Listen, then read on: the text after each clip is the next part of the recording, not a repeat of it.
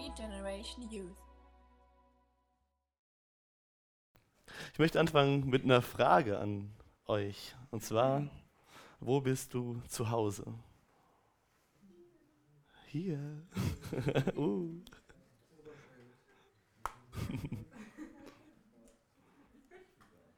ja. Um die Frage geht es heute zentral in dem Text, den wir uns heute angucken wollen. Das ist das, was ähm, einfach, einfach heraussticht aus dem Text, den wir heute sind. Wir sind in Hebräer 11 in den Versen 8 bis 21. Ich möchte einfach anfangen mit den Versen, diese einfach mal vorzulesen und dann ähm, durchzugehen. ich glaube, es ist gut, wenn wir den so ein bisschen im Zusammenhang haben. Hebräer 11, ab Vers 8.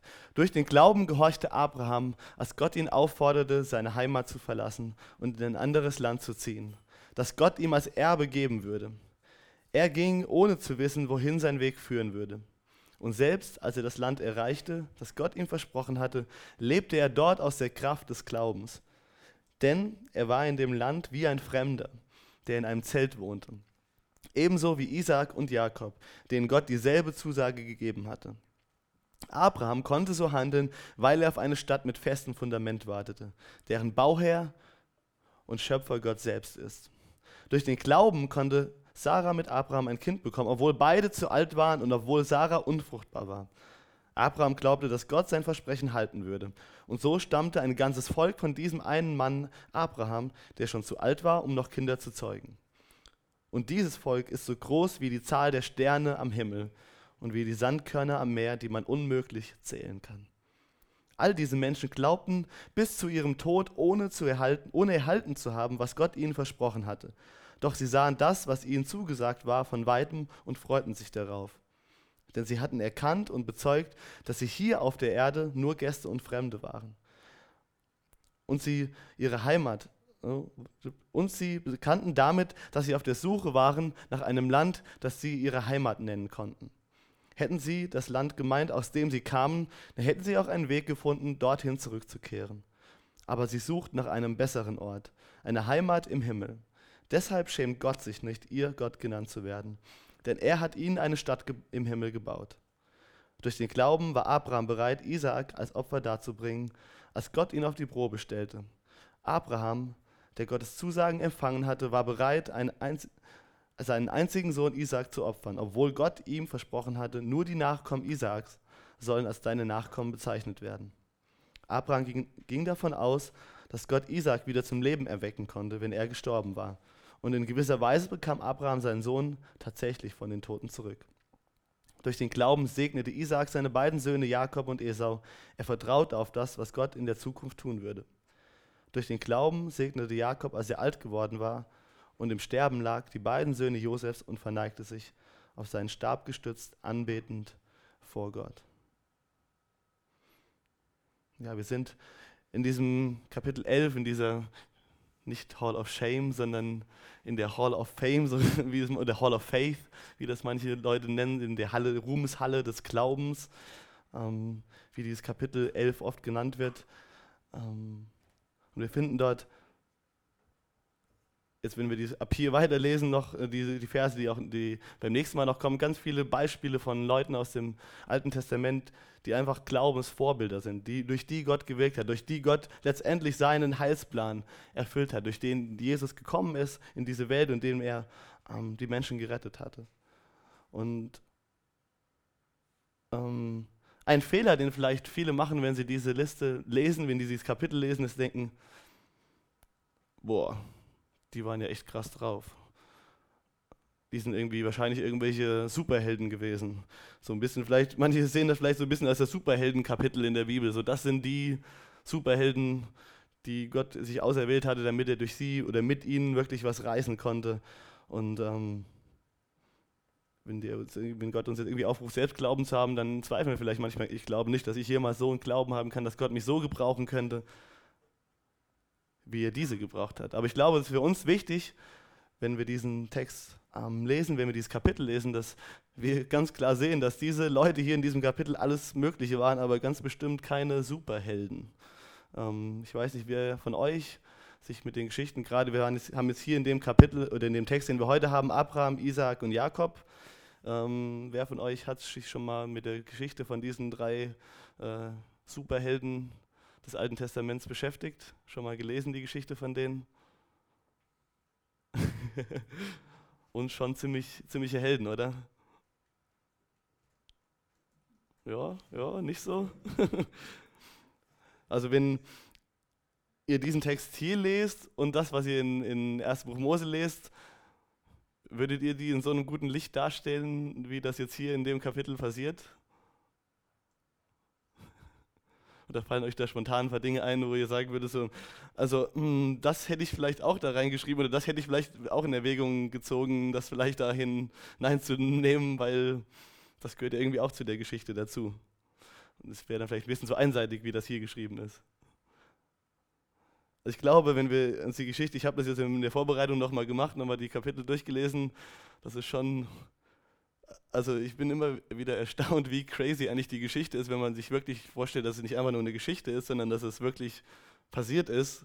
Und man liest sich diese Kapitel durch, ab ähm, die Geschichte von Abraham beginnt in 1. Mose Kapitel 12.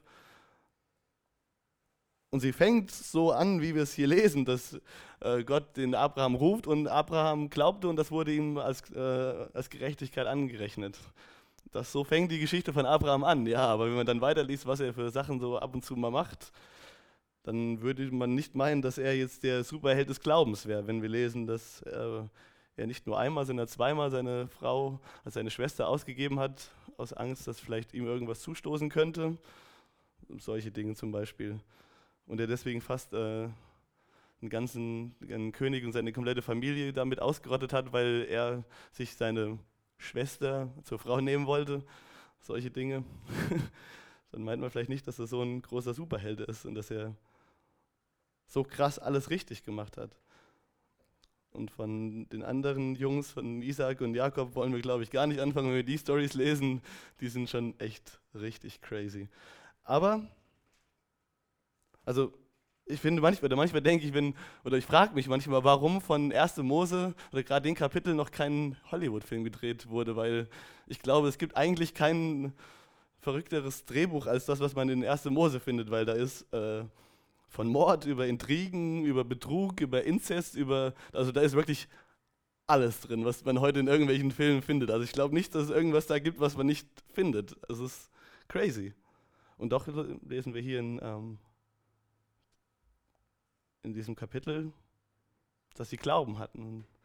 Dass die jetzt hier in dieser Liste von Leuten drin sind, die einfach hier ziemlich, wenn man so durchliest, ziemlich krass so gelobt werden oder einfach, oder ist das vielleicht eine falsche Perspektive, die wir haben?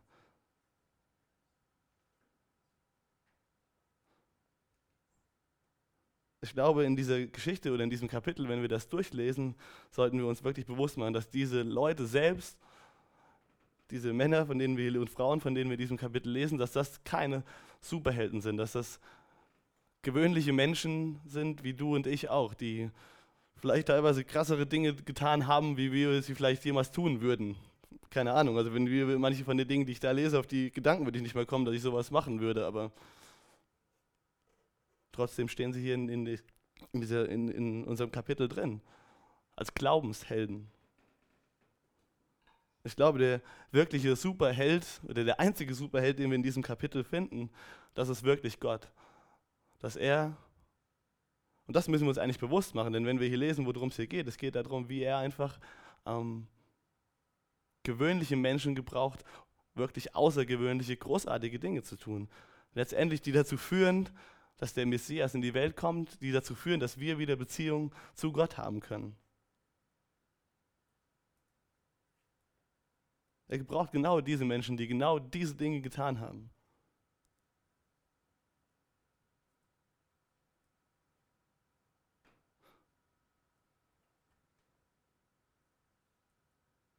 Vielleicht eine, ein Grund oder den, den, dem, der mir aufgefallen, eine Sache, die mir aufgefallen ist, warum vielleicht wir hier in diesem Kapitel nur diese ganzen positiven Dinge von, von denen lesen. Habe ich mich schon öfters gefragt, warum wird das hier so einseitig beschrieben? Warum wird hier nur diese Dinge ge gezeigt, die sie letztendlich gut gemacht haben oder die sie richtig gemacht haben?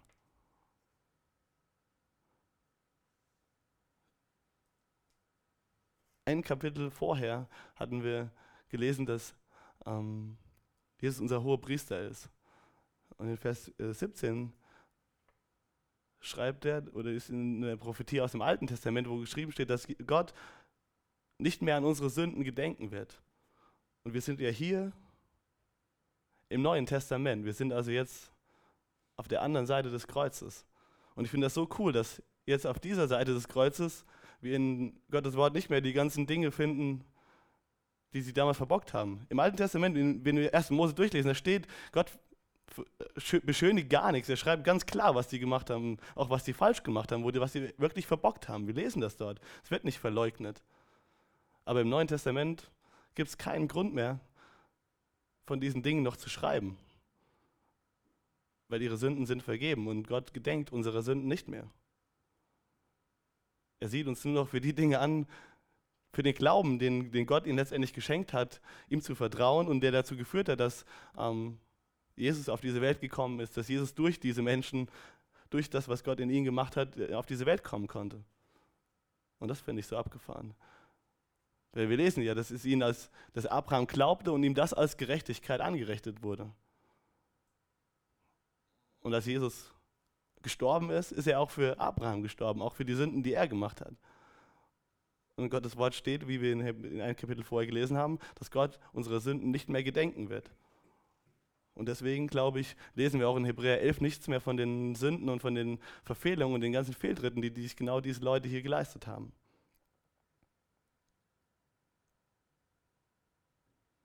Ich glaube, das ist das Erste, was ich einfach euch mitgeben will heute Abend, dass wir erkennen, ähm, dass wir hier von außergewöhnlichen Menschen schon reden, aber von ganz gewöhnlichen Menschen, die, aus denen Gott was Außergewöhnliches gemacht hat. Das sind Sünder, genauso wie du und ich. Und ich möchte euch echt ermutigen, wirklich nochmal die Geschichte in, in 1. Mose durchzulesen. Das ist echt, echt spannend. Ich finde das wirklich spannend, das zu lesen, was da einfach passiert ist und wie, wie das einfach passiert ist. Und einfach zu sehen, dass Gott zu ihnen geredet hat. Und das ist das, was sie letztendlich vielleicht einfach zu den Helden macht, die wir hier lesen. Gott hat zu ihnen geredet. Und sie haben Gott geglaubt. Und sie hatten den Glauben, und das ist ja das, womit das Kapitel angefangen hat, wo, wo Micha letzte, äh, vor drei Wochen drüber gepredigt hat. Und wenn ihr das nicht gehört habt, solltet ihr das auf jeden Fall nochmal anhören, weil das ist echt wichtig. Weil sie glaubten. Sie hatten den Glauben, der, der wichtig war. Das ist einfach genau das, was zählt. Und das war nicht ein Glaube in irgendeine vage Hoffnung, dass vielleicht eventuell, hoffentlich morgen das Wetter schön wird oder so, sondern die hatten eine, eine begründete, eine feste Hoffnung. Und auch kein Glauben in ihren Glauben. So dass sie es einfach nur eingeredet haben, wenn ich nur fest genug daran glaube, dass was passiert, dann wird das passieren. Sie hatten eine begründete, eine feste Hoffnung in einen unsichtbaren Gott. Und da haben sie alles drauf gesetzt. Und das war notwendig, damit diese jetzt hier in diesem Kapitel drin stehen.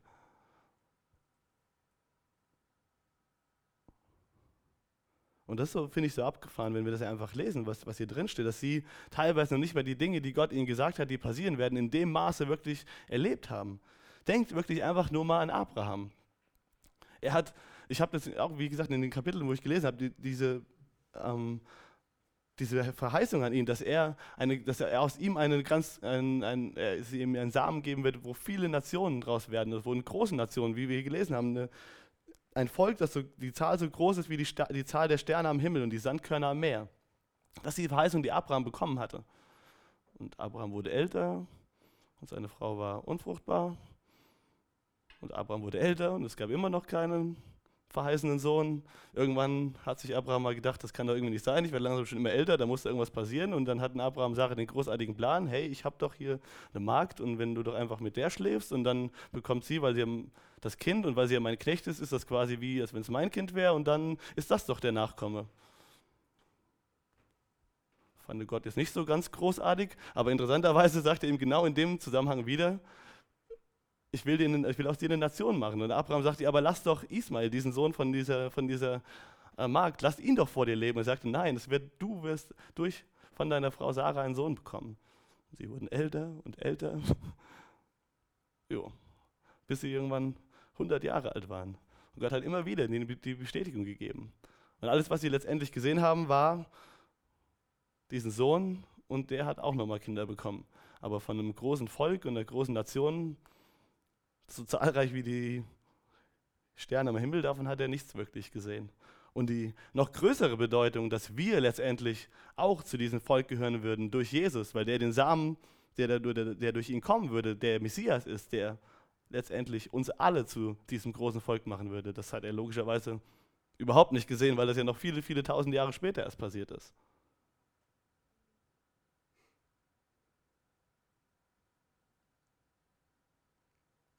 So, was war eine Zuversicht, eine Hoffnung, die diese, gerade Abraham und seine Familie hatten, ähm, den Glauben, den sie hatten, dass sie so stark gemacht haben, diese Dinge, die, sie, äh, die Gott ihnen gezeigt hatte, sie auch wirklich umzusetzen.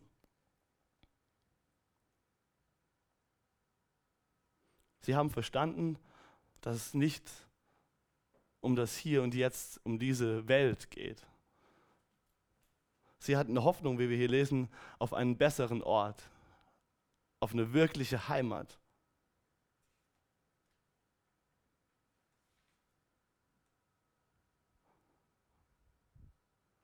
Sie wussten, dass durch die Sünde der Tod in diese Welt gekommen ist und dass der Tod letztendlich nicht das ist, was für uns Menschen der Sinn des Menschen gewesen ist, dass das nicht das ist, wozu Gott uns geschaffen hat. Und dass deshalb diese Welt nicht unser Ziel, nicht das letztendliche Ziel sein kann. Und dass wir in dem Zustand, in dem wir jetzt hier als Menschen auf dieser gefallenen Welt leben, dass das nicht, dass wir dann nicht mehr wirklich das sein können, wozu wir eigentlich gemacht wurden, dass das, wir das so nicht erleben können. Also muss es mehr geben als das, was sie um sich herum sehen konnten.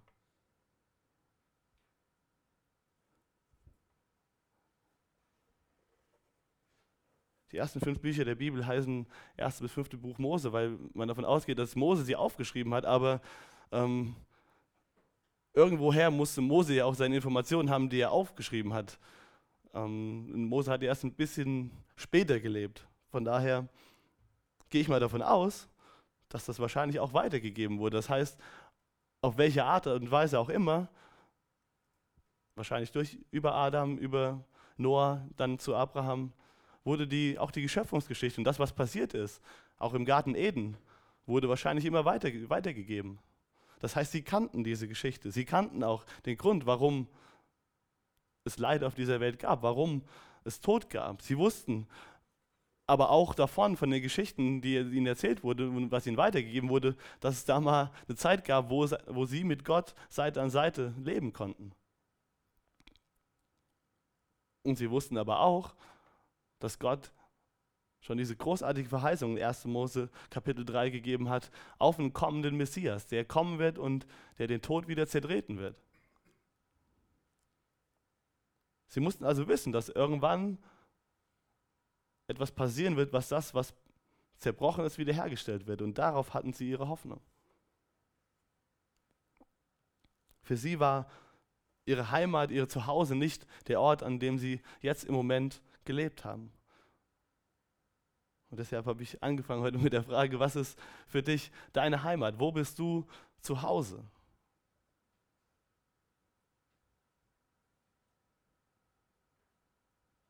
Ich finde, das ist eine echt wichtige Frage und auch eine Frage, die, die vielleicht jetzt in dem Maße, wenn du sie vielleicht auch nie wirklich dir gestellt hast, auch vielleicht nicht in fünf Minuten äh, hier selbst beantworten kannst, sondern echt mal mit nach Hause nehmen kannst, um wirklich drüber nachzudenken. Was ist für dich wirklich, was bedeutet es, was bedeutet Zuhause für dich? Was ist für dich Heimat? Für Abraham war Heimat nicht Ur in Chaldea, wo Gott ihn gerufen hat. Auch nicht Haran, wo er war, als er die ähm, Verheißung empfangen hat. Und auch nicht das Land, in den Gott ihn geschickt hat.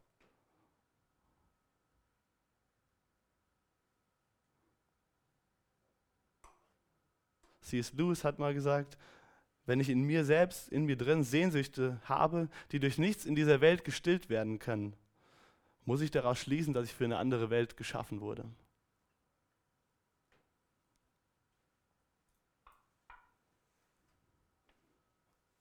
Und der Prediger selbst sagt ja, und das hatten wir ja auch schon Sonntagmorgens hier durchgenommen, dass wir die Ewigkeit im Herzen haben.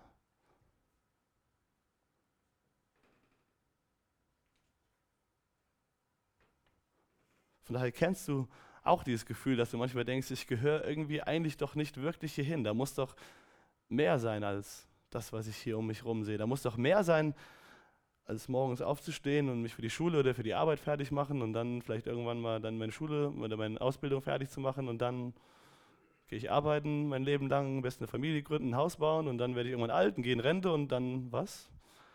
Ist das alles? Also kennt ihr nicht, dass ihr vielleicht genau solche Fragen schon mal gestellt habt? So ist das alles?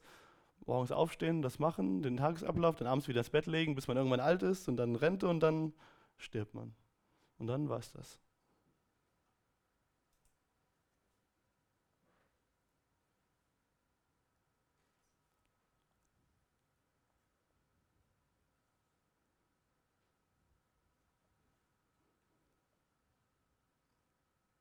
Finde es so cool, was hier einfach steht. Sie hatten erkannt und bezeugt, dass sie hier auf Erde, hier auf der Erde nur Gäste und Fremde waren.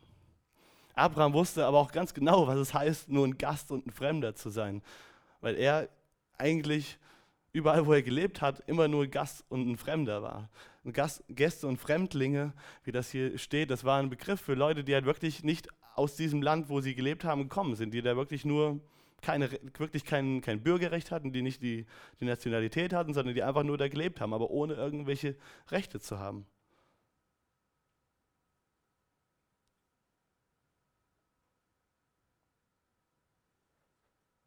Und sie bekannten, dass sie auf der Suche waren nach einem Land, das sie Heimat nennen konnten.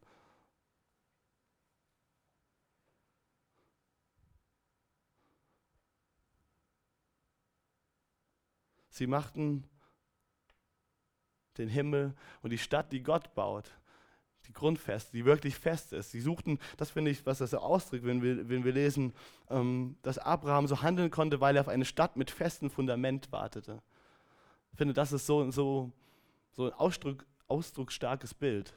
Er hat erkannt und er hat gesehen, er hat Kriege auch gesehen, er hat gesehen, wie sich Dinge verändern um ihn herum und er wusste auch, dass die Zusage von Gott war, dass ihm einmal das Land gehören würde und dass jetzt aber auch Leute jetzt in dem Land sind, die dann nicht mehr in diesem Land sein werden. Er hat also gesehen, dass viel Unsicherheit einfach gibt und dass Städte kaputt gehen können, dass Städte, äh, dass Völker einmal da sind und nicht mehr da sind.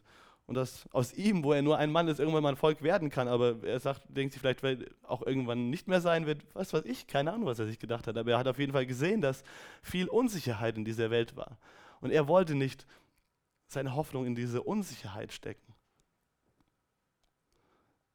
Ich glaube, wenn seine Hoffnung allein darin gewesen wäre, in dieser Verheißung, dass ihm dieses Land gehören würde, wäre er wahrscheinlich irgendwann rappelig geworden.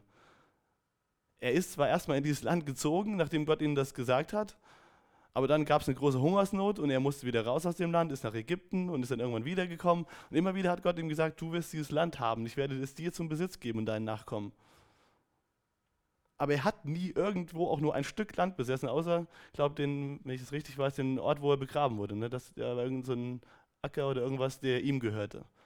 Sonst hat er aus diesem ganzen Land, was Gott ihm versprochen hatte, nichts selbst jemals besessen, außer den Ort, an dem er begraben wurde. Großartig, oder? also könnte man ja eigentlich meinen, Epic Fail. so am Ende vom Leben, so Abraham, und was hast du so erreicht von dem, was Gott dir gesagt hat?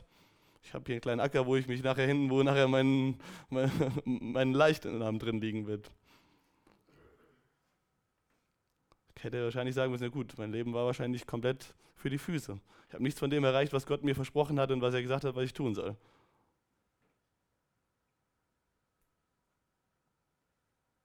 Aber seine Heimat war im Himmel und deswegen schämt Gott sich nicht, ihr Gott genannt zu werden.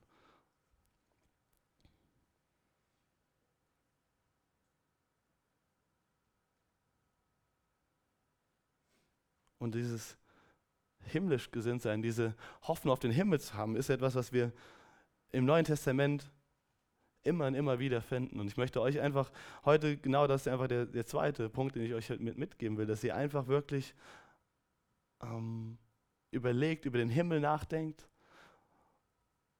und dass ihr überlegt, wirklich, was eure Heimat ist und wie der Heimat wirklich, die, eure Heimat wirklich der Himmel sein kann, wie ihr einfach diese Hoffnung auch bekommen könnt, die dahinter steckt und was das bedeutet. Es mag vielleicht für uns als noch relativ junge Menschen irgendwie krass zu sein, drüber nach, krass sein, drüber nachzudenken, dass unsere Heimat nicht hier auf dieser Erde ist. Wir denken, weil wir manchmal so das Denken haben, ja, unser Leben liegt doch noch vor uns, was muss ich denn jetzt schon über danach denken? Heißt das, da würde, dann verpasse ich da nicht irgendwie alles, was hier auf dieser Erde ähm, für mich hier ist, wenn ich jetzt schon nur darüber nachdenke, wo ich irgendwann mal hingehen werde? Das habe ich schon von, von Leuten gehört, die einfach gesagt haben, ich will doch jetzt nicht schon über den Himmel nachdenken. Ich bin doch gerade erst mal, was weiß ich, 18, 15, 20, keine Ahnung was. Ich will doch erst mal noch was hier erreichen. Ich will dann jetzt, jetzt nicht schon über das Leben danach nachdenken. Da habe ich doch noch eine ganze Ewigkeit drüber Zeit, darüber nachzudenken, wie ich im Himmel dann irgendwie die Zeit verbringen will. Da will ich jetzt nicht schon drüber nachdenken.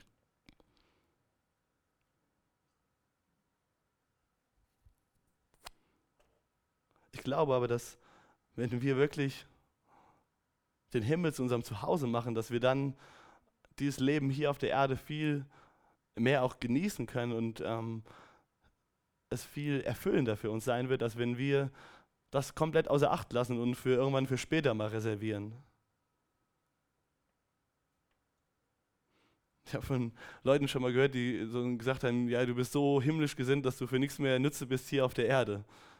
So nach dem Motto, du denkst immer nur über den Himmel nach und redest über den Himmel, was, denk doch mal lieber darüber nach, was du hier auf der Erde erreichen kannst.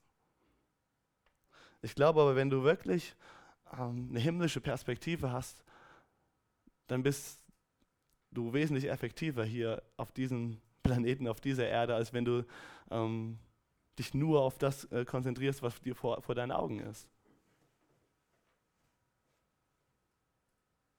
Ich glaube, nur wenn wir wirklich erkannt haben, dass diese Welt nicht unser Ziel ist, unser letztliches Ziel, dann können wir uns auch in der richtigen Art und Weise ähm, für unseren Glauben und für diese Erde auch einsetzen. Guck mal diese, diese Leute an, die wir hier, die finden wir hier in der Bibel geschrieben, diese Namen. Und sie hatten diese Hoffnung auf den Himmel. Und das sind die Leute, durch die Gott die Welt verändert hat. Und ich glaube, das liegt ganz einfach daran, dass wenn wir wissen, dass ähm, wir hier nicht zu Hause sind, dass wir dann auch die Ängste, die wir manchmal haben mit den ganzen Ungewissheiten, in denen wir hier leben, dass wir sie viel besser ertragen können und dass wir sie auch besser verstehen können.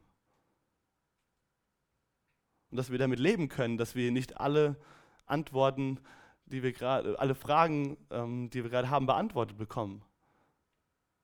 Und dass wir vielleicht auch nicht alles verstehen können, was, was, was hier einfach vor unseren Augen passiert.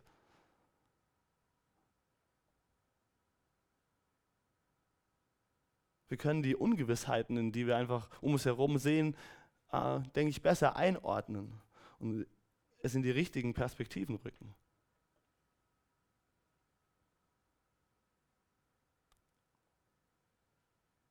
Deswegen glaubst du wirklich, und glauben meine ich nicht nur es abnicken und Check dahinter machen, sondern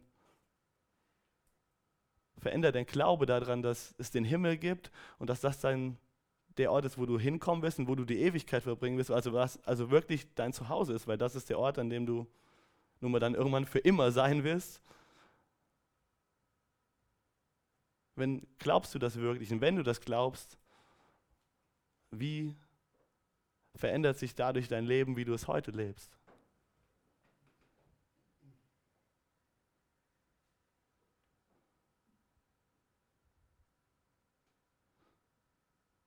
Ich möchte euch einfach ein paar Verse äh, vorlesen, die verteilt aus dem Neuen Testament kommen ähm, und die über den Himmel äh, reden.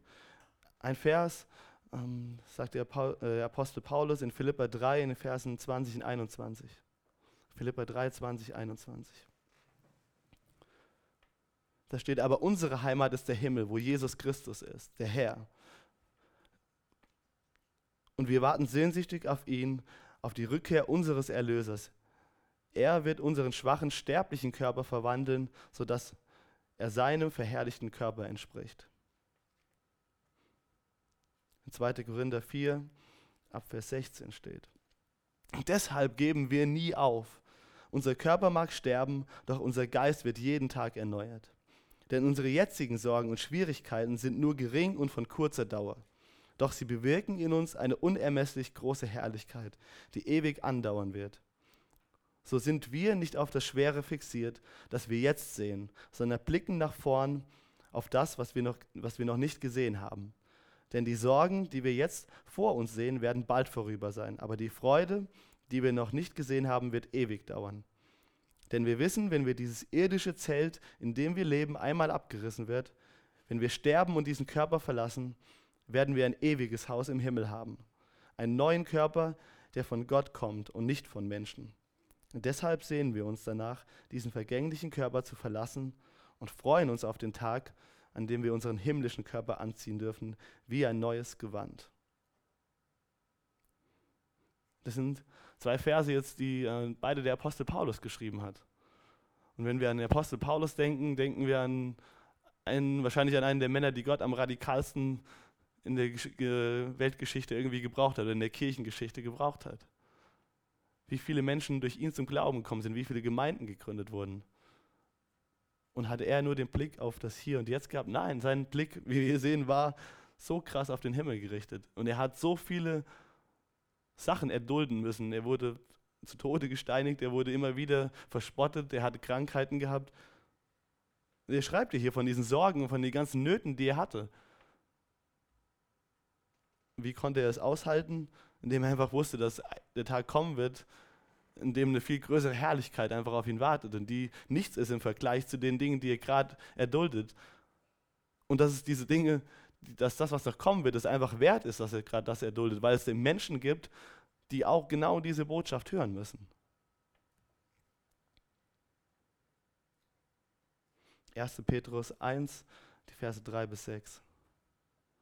Gelobt sei der Gott und Vater unseres Herrn Jesus Christus, denn er hat uns in seiner großen Barmherzigkeit das Vorrecht geschenkt, wiedergeboren zu werden. Jetzt haben wir eine lebendige Hoffnung, weil Jesus Christus von den Toten auferstanden ist. Denn Gott hat für seine Kinder ein unvergängliches Erbe, das rein und unversehrt im Himmel auf, für euch aufbewahrt wird. Und in seiner großen Macht wird er euch durch den Glauben beschützen, bis ihr das ewige Leben empfangt. Es wird am Ende der Zeit für alle sichtbar geoffenbart werden. Freut euch deshalb von Herzen. Vor euch liegt eine große Freude, auch wenn ihr für eine Weile viel erdulden müsst. Und in 2. Petrus ähm, 3, Vers 13, wir erwarten aber nach seiner Verheißung neue Himmel und eine neue Erde, in denen Gerechtigkeit wohnt.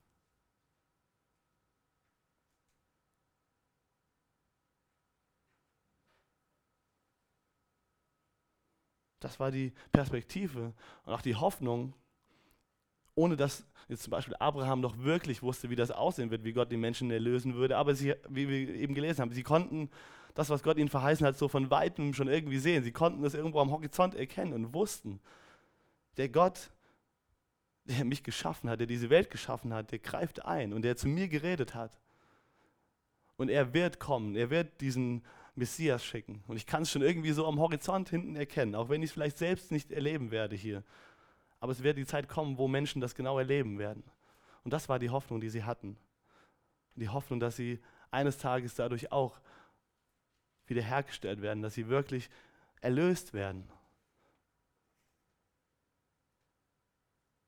Und das war die Freude, die sie hatten die Perspektive. Und deswegen konnten sie so Dinge erdulden. Deswegen konnte Abraham zum Beispiel, wenn wir den Text, den, von, den wir haben, weiterlesen in ähm, Vers 17, da steht, dass Abraham durch, den, Abraham durch den Glauben bereit war, Isaak als Opfer darzubringen. Dann kommt dieser verheißene Sohn endlich nach 100 Jahren. Und was sagt Gott dann nach ein paar Jahren? Ja, bitte gib ihn mir wieder, opfer ihn mir. So, hä? So, wie soll das eine mit dem anderen zusammenpassen?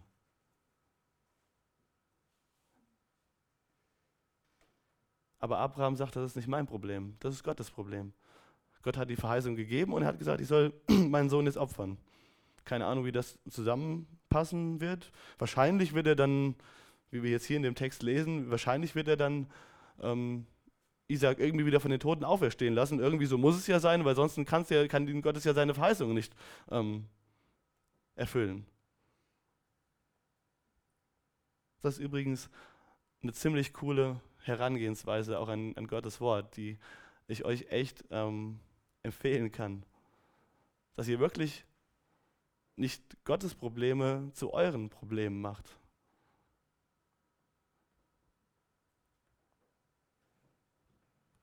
Gott sagt und er wird es tun. Das ist der Glaube, den diese Menschen hatten. Das ist das Vertrauen, auf, auf das sie sich verlassen haben. Wenn Gott das sagt, dann wird es passieren. Entweder in meinem Leben oder vielleicht nach meinem Leben, aber egal, es wird passieren.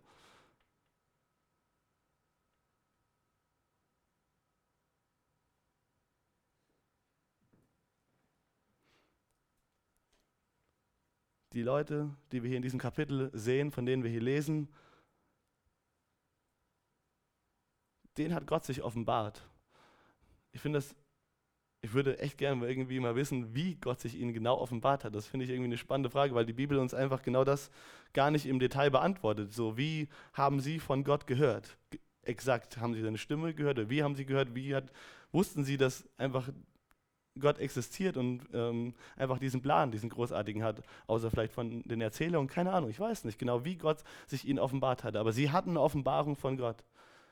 Und die Offenbarung, die sie bekommen haben, der haben sie geglaubt. Und das ist das, womit ich euch zuletzt auch vielleicht nochmals ermutigen und herausfordern möchte, dass wir das, was wir von Gott offenbart bekommen haben, dass wir dem Glauben schenken.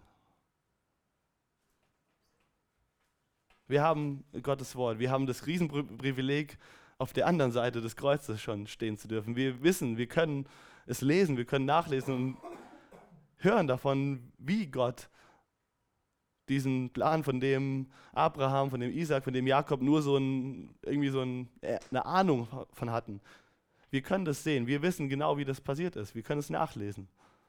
Und wir können auf 2000 Jahre Kirchengeschichte zurückblicken, wo Menschen ihr Leben auf genau diese Wahrheit, auf diese, das, was sie dort gehört haben, was am Kreuz passiert ist, wo sie ihr Leben darauf einfach gesetzt haben.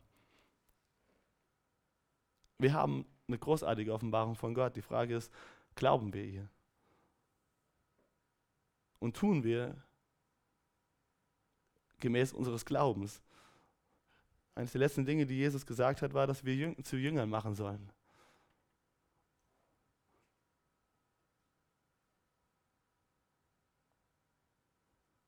glaube, das ist eine. Wir vergessen manchmal so die Dinge, die Gott einfach gesagt hat. Aber glauben wir, dass wir das wirklich können, dass du Menschen zu Jüngern machen kannst?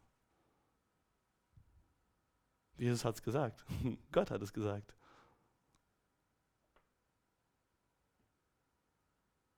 Und wir reden von dem Gott, von dem wir hier lesen. Und ich glaube, das ist die Ermutigung auch an, einfach an die Christen in der Gemeinde in, äh, und in die Gemeinden, die dort in der Hebräerbrief ähm, einfach ansprechen soll, die auch irgendwo in großen Bedrängnissen waren und die vielleicht auch sich selbst irgendwie ein bisschen ähm, so gefühlt haben, ja, was kann Gott überhaupt noch mit mir machen und vielleicht auch in manchen Punkten gezweifelt haben an sich selbst und gedacht haben, ich dachte, Gott wäre so und jetzt auf einmal, aber was ist mit mir? Jetzt auf einmal, warum zweifle ich jetzt so stark daran, wenn Gott doch so groß ist und ähm, jetzt bin ich in Bedrängnissen, ist es das wert, was, was jetzt hier gerade alles auf mich ähm, einprasselt? Kann ich wirklich Jesus so weiter nachfolgen? Oder vielleicht auch selbst die Frage stellen, kann Gott mich überhaupt gebrauchen, wenn ich jetzt überhaupt solche zweifelnden Gedanken habe hab jetzt in dem Moment? Kann Jesus mich gebrauchen? Kann Gott aus mir irgendwas machen? Und dann ruft er ihnen einfach diese Beispiele aus dem Alten Testament vor Augen von Menschen, die alles andere als perfekt waren aber die geglaubt haben an das Wort, was Gott ihnen gegeben hat. Und das hat Gott gebraucht, dass sie jetzt hier in diesem Kapitel, in dieser Ruhmeshalle des Glaubens drinstehen. Und die Gott mächtig gebraucht hat, wirklich um diese Welt zu verändern, weil durch genau diese Menschen Jesus auf diese Erde gekommen ist. Das finde ich verrückt. Und ich glaube, deshalb ist es für uns nicht etwas, worüber wir irgendwann mal nachdenken, wenn wir, oder wenn wir vielleicht irgendwie schlimm krank werden oder wenn wir mal alt sind, dass wir dann anfangen sollten, über den Himmel nachzudenken. Und ich glaube, wir sollten auch als, gerade als junge Menschen schon anfangen, wirklich den Himmel zu unserem Zuhause zu machen, darüber nachzudenken, was uns erwartet. Weil wenn wir das tun, ich glaube, dann ähm, haben, wir die, haben wir auch den Mut, Dinge zu tun, und die wir sonst vielleicht nicht tun würden, wo wir vielleicht denken, ach, komm, beschäftige ich mich doch lieber mit diesen Sachen oder jenen Sachen. Wir lassen uns vielleicht viel leichter ablenken. Ich glaube, wenn wir wirklich, und ich merke, dass je mehr ich darüber nachdenke, wo ich mal hingehen werde, desto mehr wünsche ich mir auch, dass die Menschen, die das gerade im Moment nicht haben, die da nicht sein werden, dass sie das auch irgendwie erleben. Dass sie da auch Jesus kennenlernen und dann auch bei ihm sein werden. Von daher glaube ich, das ist eine himmlische Perspektive und wirklich schon heute die, den Himmel zu unserer Heimat zu machen, ähm, ein wirklich großer Gewinn für uns ist und wirklich notwendig ist. Ich möchte euch jetzt ähm, damit, bevor wir in den Lobpreis, mit dem Lobpreis weitermachen, noch ein Lied zeigen. Das wird der David gleich abspielen und der, die Übersetzung wird ja vorne an der Wand sein. Ähm, wo es einfach genau darum geht, um diese Hoffnung, die wir später einmal haben werden. Ich möchte euch einfach ähm, ja, jetzt ermutigen für die Zeit, die wir jetzt haben im Lobpreis noch und während wir das Lied hören, dass ihr euch einfach wirklich ähm, darüber Gedanken macht. Was uns erwarten wird, wo wir, welche Verheißung, welches großes Erbe wir einmal haben werden, wenn wir bei Jesus sein werden. Und lasst euch ähm, davon anstecken, ähm, wirklich so zu leben, wie, wie Abraham gelebt hat, so zu leben, wie, wie Isaac und wie Jakob gelebt haben. Die mit dieser Hoffnung im Herzen das, was Gott ihnen gesagt hat, geglaubt hat und dementsprechend gehandelt haben. Nicht immer perfekt, aber sie sind letztendlich diesem, wie wir es hier, wie wir es heute lesen können, dem, diesem Glauben nachgegangen und sind an diesem, bei diesem Glauben geblieben, was dazu geführt hat, dass Gott sie für echt wunderbare Dinge gebraucht hat.